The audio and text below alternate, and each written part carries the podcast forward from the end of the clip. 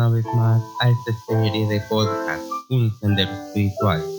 Hoy hablaremos acerca de los cuerpos.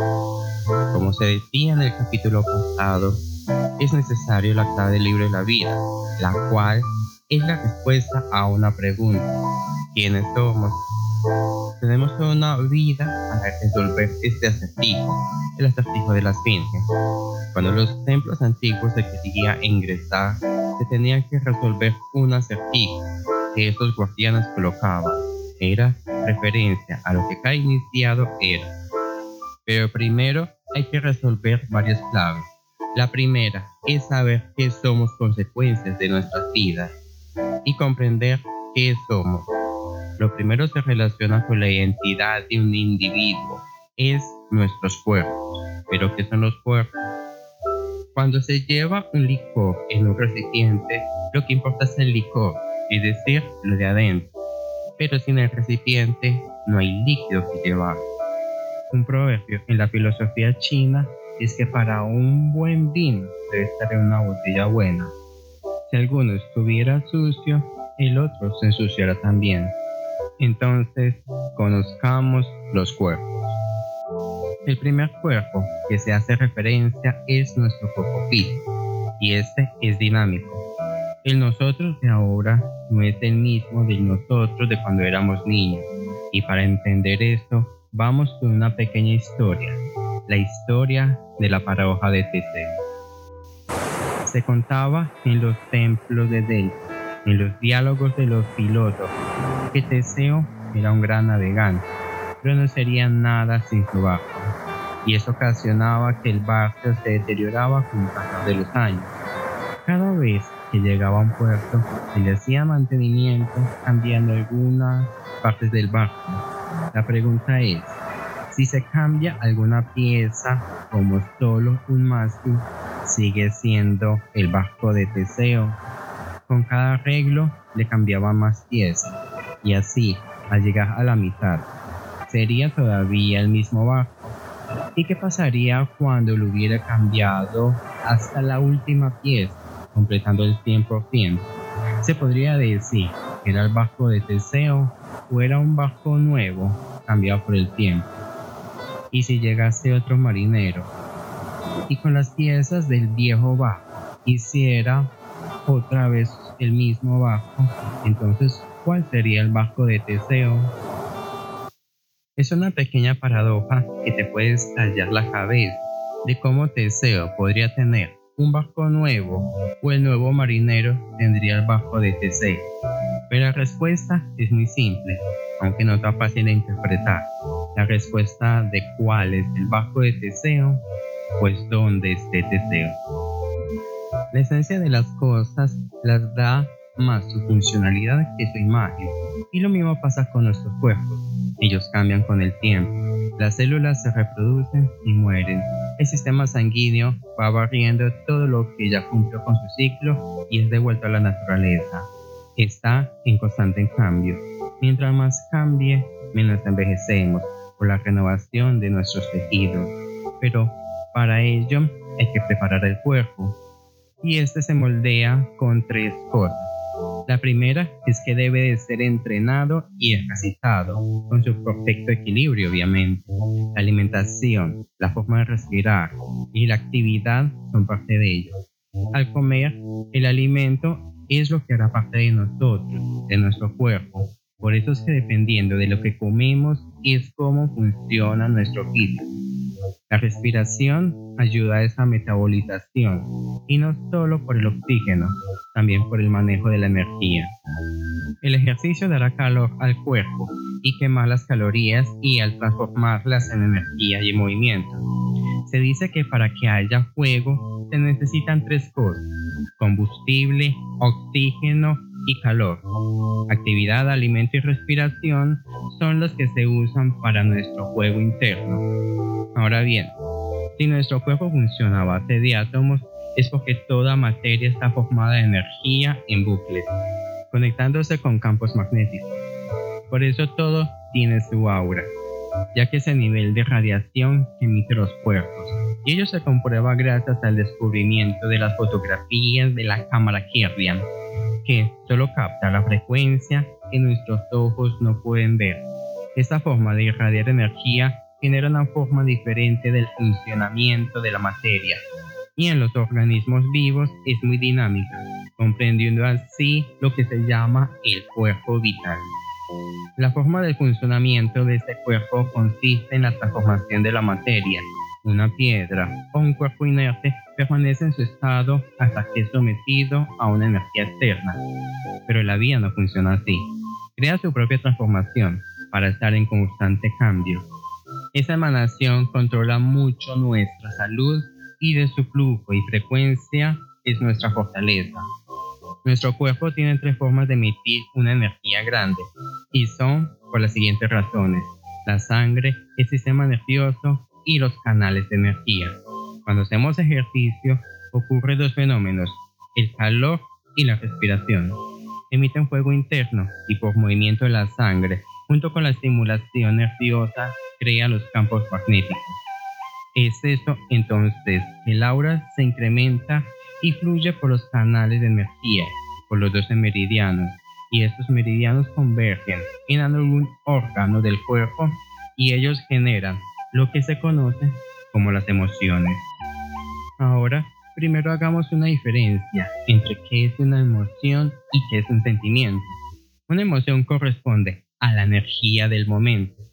El sentimiento es mental. Una emoción solo dura un instante un sentimiento demasiado tiempo y a veces hasta toda una vida. No puede haber dos emociones al tiempo, pero sí muchos sentimientos al mismo tiempo. Entonces, los sentimientos dependen de nuestras decisiones, una emoción de nuestros órganos y de nuestra energía. Son solo cinco emociones. La alegría que se manifiesta en risa, la tristeza que se manifiesta en llanto, el miedo que se manifiesta en susto, la ira que se manifiesta en rabia, la preocupación que se manifiesta en comer, por lo que su órgano sería el estómago, el miedo con los riñones, por lo que cada susto nos dan ganas de ir al baño. La ira es en el hígado y es peligroso, lo puede destruir. Y envenena la sangre, por eso uno siente que la sangre hierve.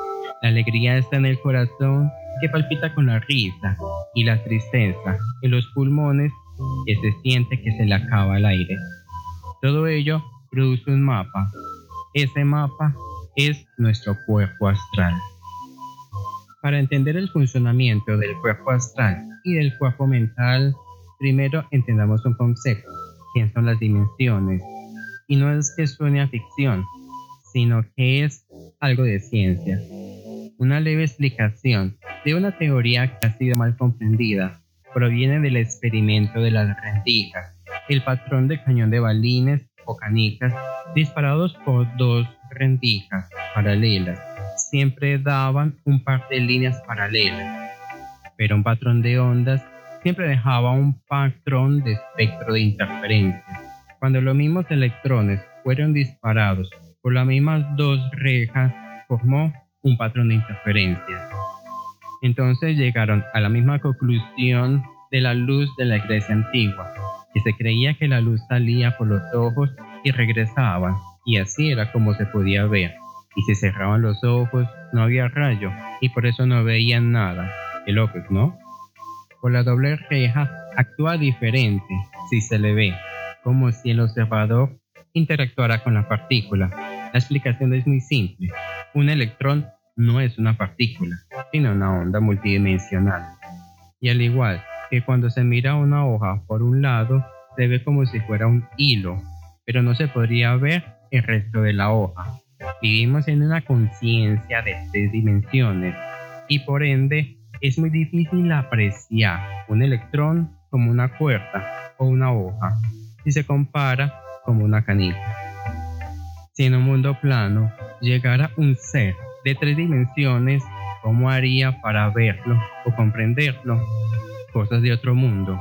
Pero ¿qué pasaría si el cuadrado comprendiera que es un cubo y moverse en otra dimensión y después en un tercer acto? La misma que nuestro cuerpo al comprender otra dimensión. Encontramos un mundo astral. Para ello debemos elevar la energía y la vibración. Y si el cubo es muy bajo, no deja de ser un cuadrado plano, pero si el cubo sube, es más la diferencia y notaría la otra dimensión.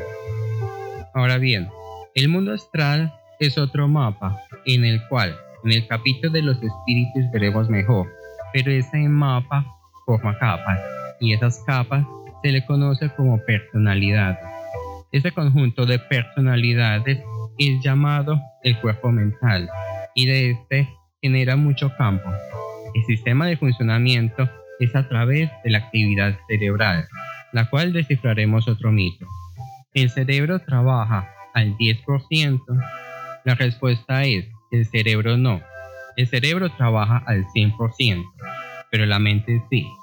Esa trabaja menos del 10%, y es por eso que la conciencia no puede ocupar las redes. Hagamos de cuenta que tenemos un celular que puede hacer muchas cosas, pero no puede hacer todas las cosas al tiempo. Se quemaría o se agota. Primero hace una y después otra. El cerebro funciona como una matriz de procesamiento neuronal y de acuerdo a su configuración es que decide qué función debe hacer. Las posibilidades son miles, pero no todas al tiempo, por lo que al guardar sentimientos innecesarios gasta memoria y ocupa esas redes neuronales que pueden ser usadas para otra cosa. Para ello es la meditación, es una limpieza mental y consiste en bajar la frecuencia a unos niveles muy armónicos y poder ser activada para una función específica. Entonces, por ley de resonancia, su frecuencia hace que vibre el astral, y el astral es de doble sentido, es decir, también altera el físico por medio del vital. Se puede decir que el alma moldea el físico, una alegría eufórica o un odio descontrolado se nota en el rostro de cualquier persona y en toda su vida. También es influencia la forma de pensamiento en las acciones y por consiguiente en su entorno. Entonces, podemos decir de que la vida es de acuerdo a lo que hemos creado de ella. Y lo bueno es que siempre podemos corregirla.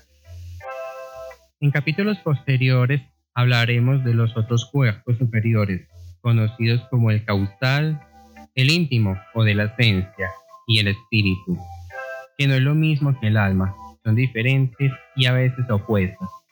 La invitación es que cada día nos movamos, bailemos, meditemos, busquemos un arte un hobby y cada día entrenemos nuestro cerebro también acertijos, crucigramas y siempre ahondemos en nuestro ser interno para moldear una llave que nos abra el camino a nuestra propia espiritualidad. En el próximo podcast hablaremos de los sellos del libro de la vida. No te lo pierdas.